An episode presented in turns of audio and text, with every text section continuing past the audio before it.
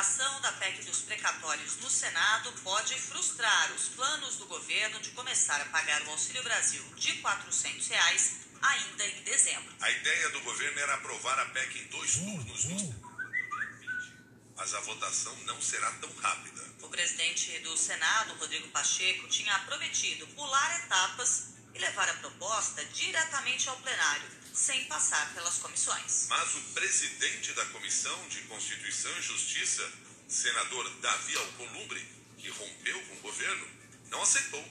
Marcou a votação na CCJ para os dias 23 e 24 de novembro. Apesar do atraso, o relator da proposta na CCJ, Fernando Bezerra, que é líder do governo no Senado, ainda tem esperança de que será possível pagar este ano a parcela de 400 reais do programa que substitui o Bolsa Família. De fato, quanto antes melhor. Essa é a expectativa do governo. Mas nós temos que respeitar o tempo político aqui no Senado Federal. Eu tenho muita confiança, assim como foi feito agora para a transformação do Bolsa Família no Auxílio Brasil. Certamente, assim que o Senado Federal deliberar, que eu tenho uma expectativa que possa ser ou na semana do dia 23, 24, ou na semana do esforço concentrado, nós chegaremos ao final de dezembro iniciando o pagamento com um valor revisto de 400 reais para os beneficiários do programa Auxílio Brasil. Apesar da pressa do governo, o texto da PEC dos precatórios pode ter que voltar para a Câmara. As bancadas do PSDB e do Podemos, por exemplo, já defenderam textos alternativos ao que foi aprovado pelos deputados, como destacam os senadores Isalci Lucas e Oriovisto Guimarães. Eu acho que haverá um debate ainda bastante significativo e com certeza deve ter mudança no texto. Tecnicamente não há esse desespero todo o governo quer é passar o trem, passar o projeto independente de discussão, né? e que a gente, no Senado, não é uma casa que simplesmente vai carimbar. Nós não somos carimbadores, nós vamos com certeza buscar uma alternativa, a, talvez até melhorar o auxílio, mas a fonte não pode ser dessa forma que estão trabalhando como foi feito na Câmara. Falei com o Fernando Bezerra ainda há pouco. Marcamos uma reunião e vamos conversar terça-feira que vem para ver se a gente pode, de alguma maneira, agregar que veio da Câmara com essa, mas certamente seria totalmente modificada que veio da Câmara e voltaria para a Câmara para uma nova aprovação. No Supremo Tribunal ficou em 8 a 2 o placar final pela suspensão de pagamento do orçamento secreto que teria sido usado pelo governo em troca de votos para aprovar a PEC dos precatórios em primeiro turno na Câmara. Por esse sistema não há critérios definidos para a liberação das emendas e não é possível identificar o deputado ou o senador que indicou a destinação do dinheiro. A decisão do Supremo foi considerada uma interferência no legislativo pelo presidente da Câmara, Arthur Lira, e por Jair Bolsonaro. Em entrevista aqui no Jornal da CBN ontem, o ministro da Cidadania, João Roma, classificou de ativismo judicial a decisão do STF. Ao meu ver, teve uma participação exacerbada do judiciário, uma vez que essa atribuição, tratado do orçamento, é uma atribuição do legislativo. Então, mais uma vez, nós começamos a ver um certo ativismo judicial, buscando justamente é, criar um certo celeuma entre as instituições. Já o vice-presidente Hamilton Mourão considerou oportuna a decisão do Supremo de suspender o pagamento das emendas, que ficaram conhecidas como orçamento secreto acho que os princípios da, da administração pública, né, de legalidade, impessoalidade, moralidade, publicidade e eficiência não estavam sendo respeitados né, nessa forma de execução orçamentária. Então, acho que a intervenção do STF foi oportuna. Eu não posso mandar um recurso para um lugar X que eu não sei como é que vai ser gasto aquilo ali. Né? Vamos lembrar que o, se o dinheiro fosse meu, eu posso até rasgar, né? Mas o dinheiro não é meu, o dinheiro pertence a cada um de nós que paga imposto e contribui para que o governo possa sustentar. Agora são 6 e 8.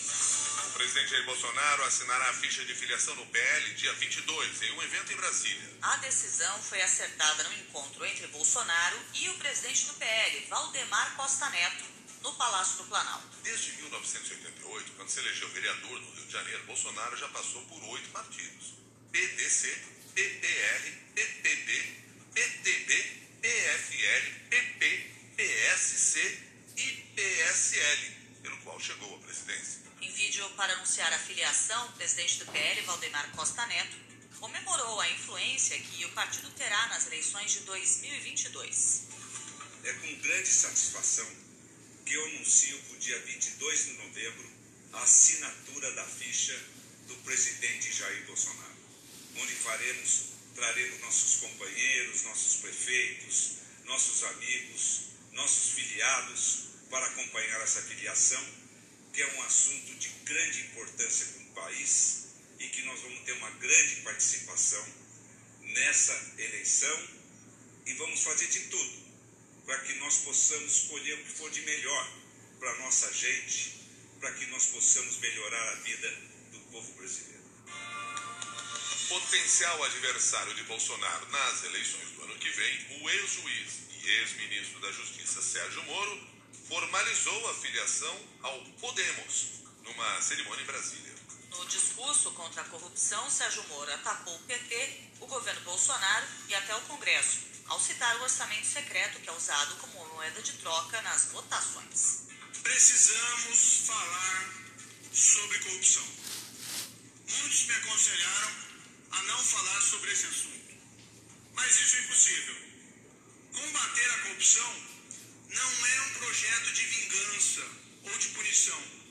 É um projeto de justiça na forma da lei.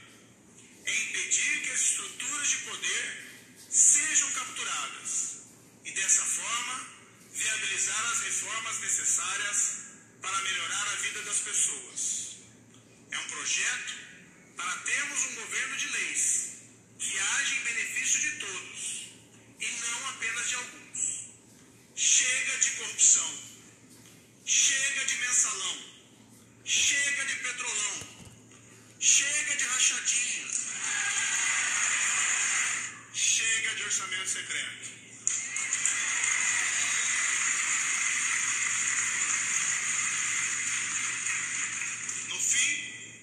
Chega de querer levar vantagem em tudo e de enganar o povo brasileiro. Agora são 6 horas e 11 minutos. A inflação oficial do país, medida pelo IBGE, foi de 1,25% em outubro, a maior para o mês em 19 anos. O IPCA acumula alta de 10,67%, 12 O maior impacto veio da gasolina, que ficou mais cara pelo sexto mês seguido. Em 12 meses, o combustível subiu mais de 40%. A segunda maior pressão vem de alimentos e bebidas. Para tentar se proteger dos aumentos sucessivos de preços, muitos consumidores estão retomando práticas da década de 1980, quando o país passou pela pior inflação de sua história. Voltou a gente comprar carne de novo. Quando pode comprar, vai estocar. Tem que comprar já no, no, o que vai consumir já no mês todo, porque não sabe o que, que vai ser. Desde aquela época, né, que a gente chamava de inflação de dragão, porque era cuspindo fogo e comia tudo que a gente tinha. Mas pode-se considerar que esse dragão, ele voltou.